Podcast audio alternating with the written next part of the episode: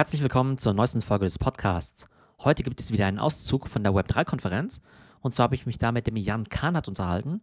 Und Jan Kahnert hat mit Timeless Investments in Berlin eine ziemlich spannende Company gegründet. Und zwar geht es dort um die Fraktionalisierung von alternativen Investment Assets, wie zum Beispiel wertvollen Sneakers, Uhren oder auch Autos. Und die Idee dahinter ist eben, dass nicht jeder in eine 50 oder 100.000 Euro Rolex-Uhr investieren kann als Wertanlage.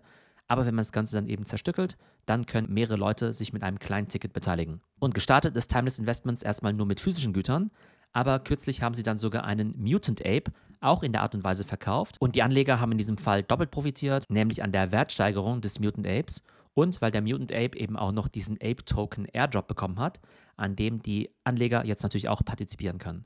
Und im Gespräch mit Jan stellt sich eben auch heraus, dass sie zwar einerseits mit physischen Gütern gestartet sind, aber NFTs und digitale Güter auch in ihrem Business Model immer wichtiger werden. Es war auf jeden Fall ein super spannendes Gespräch. Viel Spaß bei der Podcast-Folge. Unser nächster Gesprächspartner, Gast ist der Jan Karnat. Der ist der Geschäftsführer und Gründer von Timeless Investments. Und da geht es um alternative Investments, um Tokenisierung von Uhren, von Autos, von Sneakern. Deshalb äh, ein super spannendes Thema. Deshalb vielen Dank, dass du heute mit dabei bist. Ich glaube, ein paar Leute aus dem Publikum kennen Timeless sicherlich schon, aber wir fangen trotzdem mal einfach mal bei den Basics an. Was macht denn eigentlich Timeless? Also, was machen wir? Ähm, mit Timeless geben wir im Prinzip Nutzern die Möglichkeit, ab 50 Euro in ikonische Collectibles zu investieren. Das heißt, wir haben angefangen mit Sneakern, dann Uhren, dann Kunst, dann Fahrzeuge jetzt mittlerweile von Pokémon-Karten zu Trading Cards ähm, äh, und besonderen One-of-Ones, wie zum Beispiel Michael Schumacher-Helm.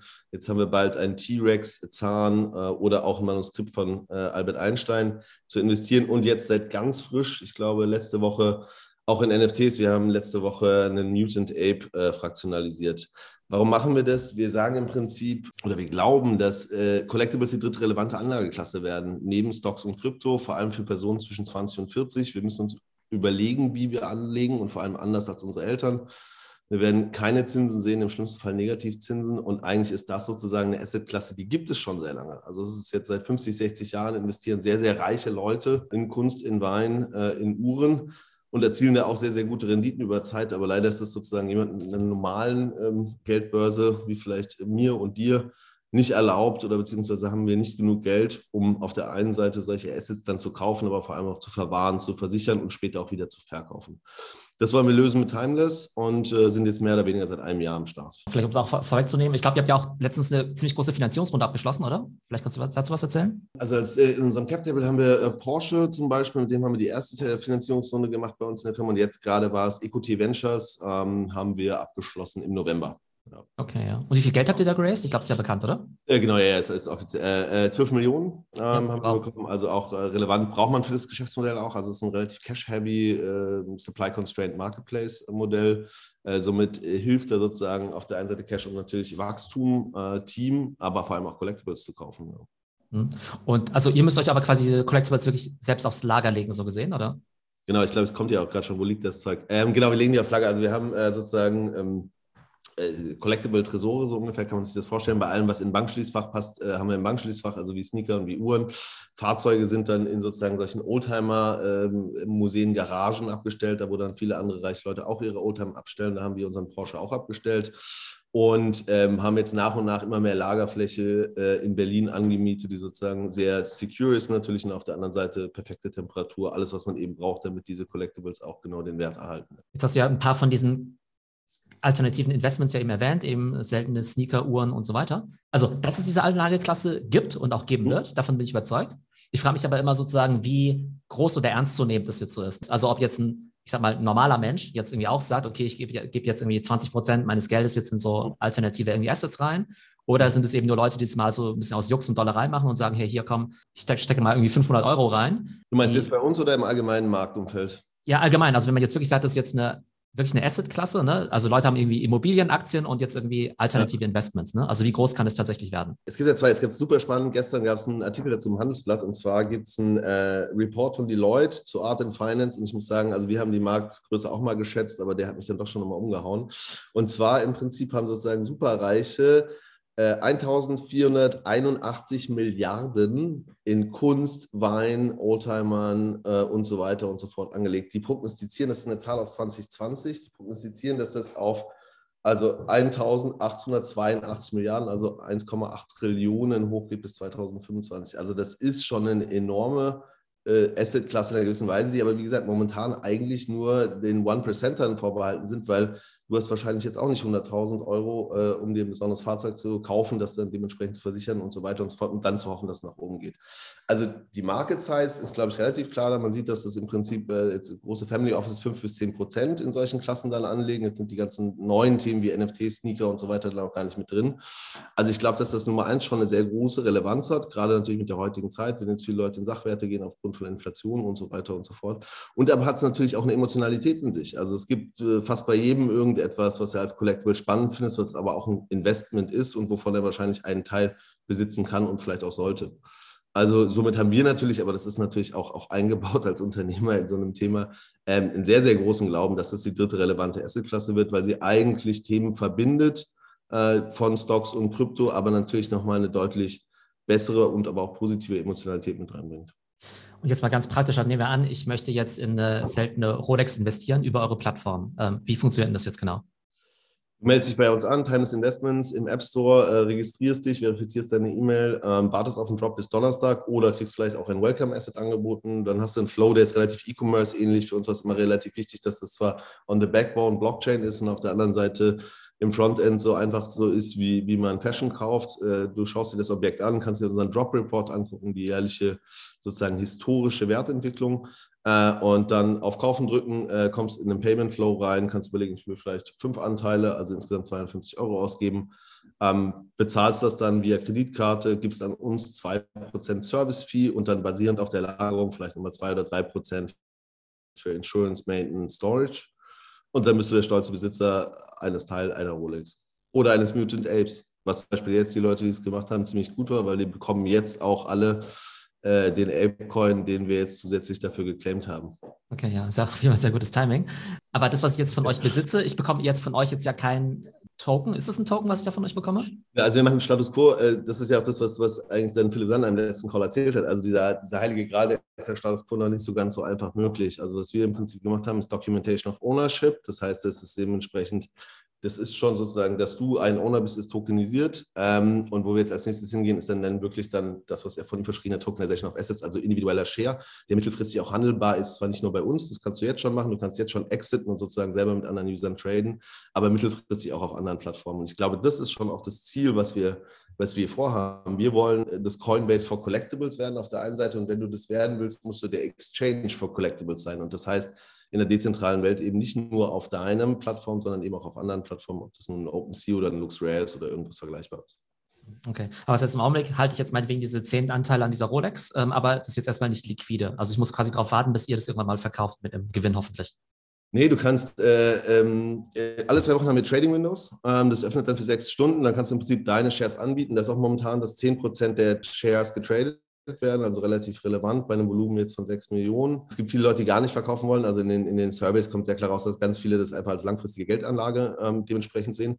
Und somit hast du aber auch eine Art, eine Möglichkeit zu exiten und noch einige Leute. Das war uns auch relativ wichtig, weil man muss ja sagen, also wir sind da als die Ersten mit diesem ganzen Thema äh, Collectibles und so weiter und so fort dann im Prinzip an den Markt gegangen. Und das war ja schon ein bisschen verrückt, irgendwie nach Deutschland zu kommen mit einer unbekannten Brand und den Deutschen zu erklären, dass sie jetzt hier in Collectibles investieren können, die sie zwar nicht sehen können. Wir haben zwar verifiziert über äh, unser Steuerbüro, dass es die auch gibt und wir machen jetzt auch bald einen Pop-Up-Store in Berlin, wo man sich die alle mal angucken kann. Aber das war ja schon eine sehr, ja, vielleicht nicht ganz einfache Aufgabe, aber das haben dann viele positiv angenommen. Und damit war uns total wichtig, dass wir denen nicht sagen, gib uns mal dein Geld, wir behalten es für fünf Jahre, dann bekommst du es wieder wieder, sondern die sehr schnell auch eine Möglichkeit zu geben, selber zu entscheiden, wann möchte ich in ein Asset rein. Das ist das eine aber auch von Assets, die du vielleicht verpasst hast, weil du um 11 Uhr nicht in der App warst am Donnerstag, äh, rückwirkend Assets zu kaufen. Das merkte man jetzt zum Beispiel auch. Wir haben relativ viele Sneaker von Virgil Abloh gehabt und der dann ja tragischerweise im Prinzip verstorben ist, relativ früh mit 41. Aber das hat natürlich den Preis auch äh, in unserer App für die Virgil Abloh Schuhe oder auch den Koffer, den er mit Louis Vuitton gemacht hat, natürlich stark beeinflusst. Aber entscheidet ihr dann, wann diese Assets dann letztendlich verkauft werden? Oder? Es gibt einen Timeframe zwischen ein bis drei Jahren.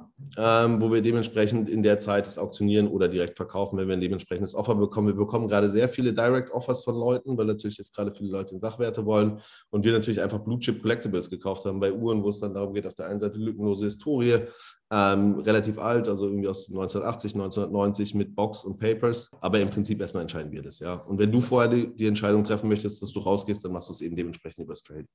Okay, aber nehmen wir an, ich habe jetzt irgendwie in so eine seltene Rolex eben investiert. Aus irgendeinem Grund schafft ihr das Ding jetzt irgendwie zu flippen, jetzt irgendwie für, was nicht, fürs Dreifache. Ja. Ähm, dann bekomme ich irgendwie quasi anteilig abzüglich Fees eben auch meinen dreifachen Einsatz wieder zurück. Genau.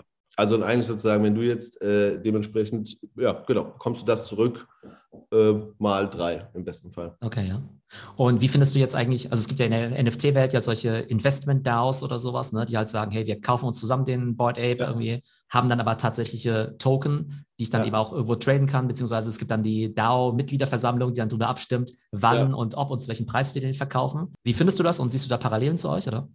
Äh, finde ich super spannend, schauen wir uns sehr, sehr intensiv an. Ist sicherlich auch eins der Wege, die wir strategisch äh, mittelfristig bis kurzfristig auch gehen werden, weil es zusätzlich natürlich nochmal eine enorme Opportunität gibt. War am Anfang der Fall, was wir gemacht haben. Wir haben natürlich gesagt, okay, wie können wir möglichst schnell probieren, ein leanes Produkt an den Markt zu bringen. Aber wir schauen uns sehr intensiv daraus an, wenn man sich anschaut, warum sollte man nicht sowas wie Flamingo DAO äh, im Prinzip auch für Collectibles bauen. Ähm, also da Nummer eins finde ich es interessant. Ich glaube, es ist die Organisationsform der Zukunft. Ich glaube, es ist eine sehr einfache Möglichkeit, vielen Leuten und auch auf einem fast globalen Level Zugang zu sowas zu geben. Und Status quo muss man jetzt auch sagen, im Gegensatz zu vor zwei Jahren, ist die Infrastruktur etwas besser da und die Rechtssicherheit etwas klarer. Das ist natürlich mit so einem Porsche und einem EcoT, einem Cap-Table äh, mal irgendwie vor drei Jahren anzufangen zu sagen, wir bauen hier eine, einen Verein in der Schweiz, äh, sammeln Ethereum ein und danach kaufen wir Collectibles, ist manchmal etwas schwieriger, ähm, als das vielleicht dann heutzutage der, der Fall wäre. Ja. Aber ihr müsst ja quasi erstmal im Einkauf ja quasi die Entscheidung treffen. Also ihr müsst ja aktiv investieren, ne? Also ihr müsst euch ja überlegen, welche Uhr, welchen Sneaker und so weiter ähm, nehmen wir jetzt aus Lager quasi, oder? Also du meinst, wie wir den Prozess machen? Ähm, ja, genau. Also wie entscheidet ihr euch jetzt, ob ihr überhaupt Uhren kauft und wenn ja, dann ob ich jetzt Patek Philippe oder Audemars Piguet oder Rolex und welche ne, und so weiter. Ja, also es ist eigentlich, also ist, wir kriegen ja häufig die Frage und es ist immer so ein bisschen so, als ob das so ein ganz emotionaler Prozess ist, aber sehr, sehr zahlengetrieben. Also es ist eigentlich Data and Experts.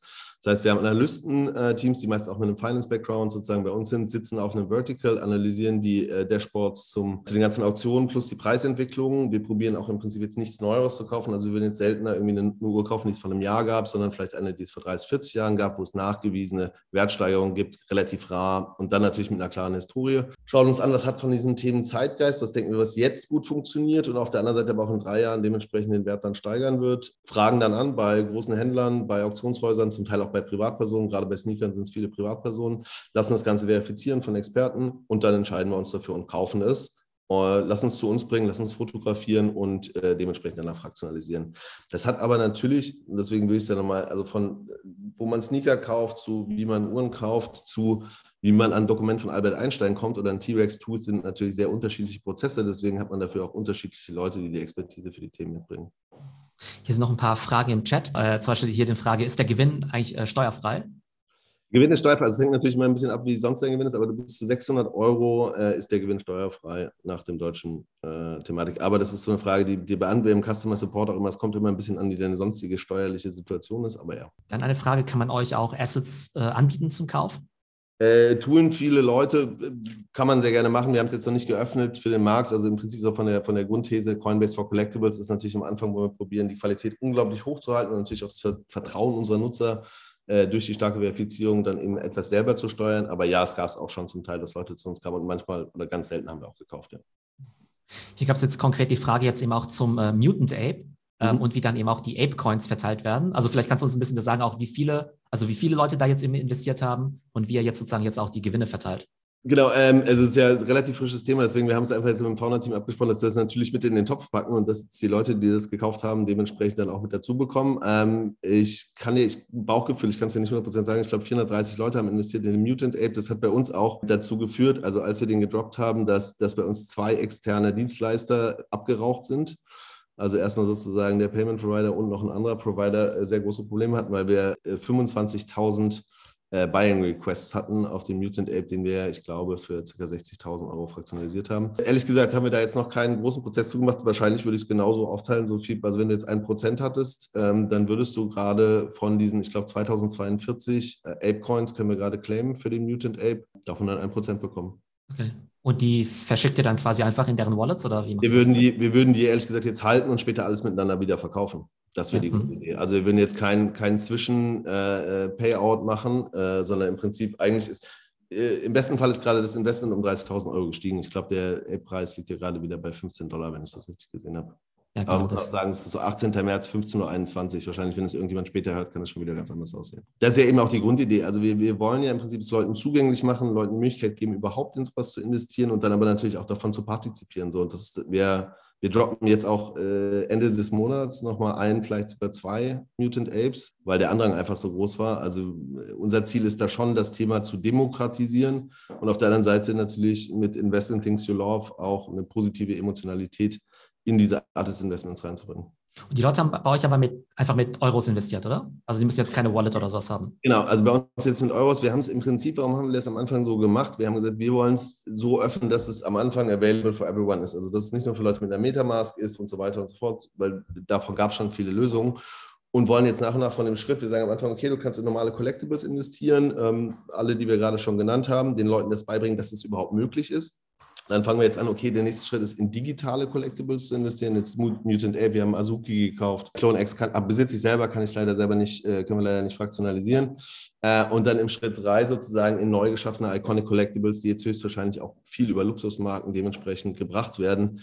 Und damit war uns aber klar, dass das der Schritt ist, wie wir viele Leute erreichen, so wie jetzt 180.000 User und wenn wir vorher gesagt hätten, okay, du musst dich mit einer Metamask anmelden und jetzt kannst du hier eine Fraction von einem, äh, ja, einem CryptoPunk kaufen, was es auch schon ehrlich gesagt 20 Mal gab zu dem Zeitpunkt, dann wäre das jetzt keine Innovation gewesen. Also wir probieren da schon die Masse anzusprechen und denen dementsprechend äh, eine Möglichkeit zu geben und dann aber wiederum auch Education zu machen. Also wie gesagt, so ich glaube, dass jetzt NFTs bei uns mit einer der super relevanten Verticals werden.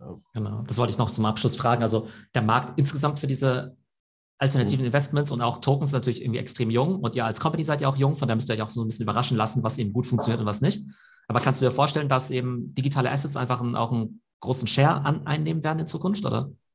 Also ich glaube, was, was, wir halt gesehen haben, also was wir immer auch spannend finden, klar, so irgendwie Startups, ähm, ich mache jetzt seit zehn Jahren Startups und ähm, was immer total interessant ist, in, in, in, in Felder reinzugehen, wo wo eine Market Size sich exponentiell plötzlich vergrößert. Und das sehen wir gerade mit NFTs. Also es gab vorher das Thema irgendwie Uhren, äh, Kunst, ähm, Autos, ganz, ganz lange. So, und dann kam jetzt sowas wie Sneakers und Pokémon-Cards und so weiter und so fort dazu. Sneaker waren, wurden relativ relevant, aber wurden auch vom Millennials getrieben.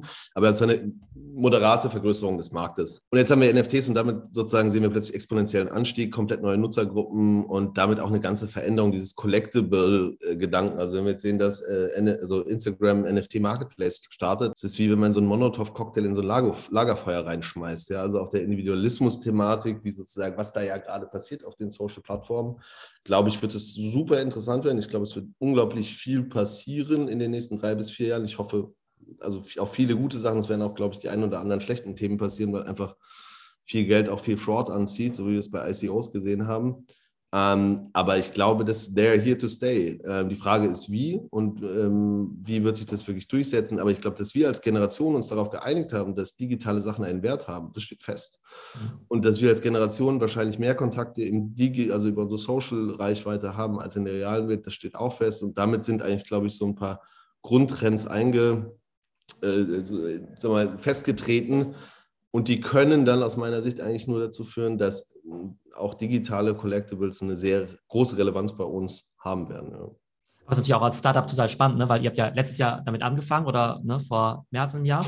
Ähm, da war das Thema NFT logischerweise noch nicht so groß. Ja. Da wäre ja die Investment-These, oder sagen wir mal so, die These wäre ja schon allein groß genug gewesen, zu sagen, hey, es gibt all diese physischen Collectibles, in die mhm. wir jetzt sozusagen auch das Investment ermöglichen müssen, äh, wollen, wie Sneaker und so weiter und so fort. Und mhm. dann fällt nochmal quasi vom Himmel nochmal so eine riesige neue Kategorie irgendwie rein, mit der man sich dann eben auch beschäftigen muss. Und die dann vielleicht sogar größer ist als irgendwie Weine, Baseballkarten und, äh, weiß nicht, Sneaker zusammen. Absolut, man muss dazu sagen, also wir, wir sind ja, uns gibt schon äh, seit 2018, wir haben sehr lange, schon seit 2018 an ERC 721 gearbeitet, also haben uns mit NFT schon ziemlich lange auseinandergesetzt und ERC 1155 Also wir haben da wahrscheinlich schon früher etwas naiv daran geglaubt, dass da jetzt demnächst auch irgendwas Großes kommt. Dass es so groß wird, nicht auf gar keinen Fall. Also du kennst selber die Zahlen von OpenSea irgendwie äh, über, wie war das, 2020 Dezember zu 2021 Dezember und was dann da passiert. Jetzt haben wir gerade vielleicht nicht mehr den Januar mit 5 Milliarden, aber natürlich dieses Wachstum hat keiner geglaubt. Und jetzt mal ganz abgesehen von Board Apes oder Yuga Labs kaufen, kaufen CryptoPunks. Wenn ich, wenn ich dir das vor drei Monaten erzählt hätte, hättest du es nicht geglaubt und ich wahrscheinlich auch nicht. Jetzt kommen auch viele der großen Brands dazu. Also das heißt, all diese Luxury Brands, die wir in einer gewissen Weise auch auf unserer Plattform haben. Wenn du jetzt bei Uhren haben wir im Prinzip nur drei Brands und das ist Rolex, Patek Philippe und AP, ja. Ähm, und, und die kommen jetzt in das Spiel rein, genauso wie, wie die Luxury-Fahrzeuge, äh, genauso wie Luxury-Sneakers und so weiter und so fort. Und ich glaube, das, äh, das kann nur spannend werden. Ne? Also es kann eigentlich nur sehr so, werden. Du sagst, die kommen in den Markt rein und wollen auch ihre Sachen quasi fraktionalisiert verkaufen, oder? Ähm, also erstmal allgemein verkaufen, also ich glaube NFTs verkaufen und damit wird immer okay. wieder auch eine Fraktionalisierung kommen. Also so okay. wie wir, wir haben gerade eine Birkenback gekauft, die kostet halt auch 30.000 Euro. Mhm. also und das ist ja auch, du warst ja jetzt ganz früh bei Clone X. Ich mag deinen Clone X übrigens sehr gerne, weil ich habe genau den gleichen mit dem Space Jacket. Äh, habe ich, hab ich eine große Affinität für die NASA-Jacke. Aber auch die sind doch jetzt mittlerweile irgendwann eigentlich zu teuer, muss man sagen. So, also wenn man einen Lucky, Lucky Punch gehabt hat, cool. Aber, aber auch da, also es gibt ja immer mehr Sachen, wo du sagst, wenn du ein diversifiziertes Portfolio haben möchtest und nicht sehr, sehr reich bist oder sagen wir mal reich, dann sind all diese Sachen wieder out of reach. Und ähm, ja, somit, ich sehe da, ich sehe da positiv, aber das ist auch mein Job als Unternehmer, ziemlich viele Opportunitäten und sicherlich auch einige Probleme und Challenges, aber an sich grundsätzlich positiv. Ja. Ja, okay. Ja, super spannend. Und äh, vielleicht noch eine letzte Frage. Also, wir haben ja auch unseren Discord, ne? Und da haben wir uns natürlich auch immer gefragt, Mensch, äh, können wir uns nicht alle zusammentun, um so einen Affen zu kaufen? Und dann hätten wir ja auch unsere Affencoins bekommen. Aber ja. da war das immer extrem kompliziert mit, Mensch, da sind wir dann ein Investmentfonds oder ein Investment ja. und so weiter und so fort. Äh, wie seid ihr denn da aufgestellt, dass also, also wir, ich, kann, ich kann so viel dazu sagen, wir schauen uns das Thema gerade sehr, sehr, sehr intensiv an. Ähm, wir halten das für unglaublich spannend und eigentlich so die nächste Iterationsstufe die man eigentlich machen muss. Ja, also wenn man das ganze Thema ernst nimmt, dann muss man sich damit sehr intensiv auseinandersetzen.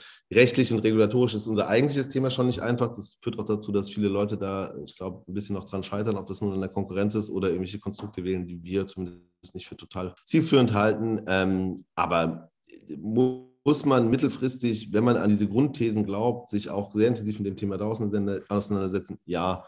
Gibt es da viel Rechtssicherheit gerade? Hm, weiß ich nicht so ganz genau. Gibt es viele Anwälte, die sich damit auskennen? Auch das würde ich eher bezweifeln. Also da ist immer noch vieles sehr early, aber wir waren, glaube ich, in dem ersten Modell schon sehr gut, sowas äh, gut und früh und auch selber zu machen. Also uns nicht nur beraten zu lassen, sondern auch sehr viel selber tief reinzugehen. Viele Grüße hier an meinen Mitgründer Malte, der da sehr, sehr intensiv mit drin ist. Ich glaube, das werden wir auch diesmal äh, relativ gut und schnell auf die Reihe bekommen. Gut, dann vielen Dank für den Einblick. Also ich schaue auf jeden Fall mal demnächst bei euch vorbei, vor allem wenn es da auch noch mehr NFTs gibt mit in Zukunft. Dann vielen ja. Dank, Jan. Ja, ciao. So, das war mein Gespräch mit Jan Karnat von Timeless Investments. Super spannendes Thema, wie ich finde. Und ich bin schon sehr gespannt, welchen Anteil NFTs in Zukunft an deren Produktportfolio haben werden. Ich hoffe, es geht euch gut und bis zum nächsten Mal.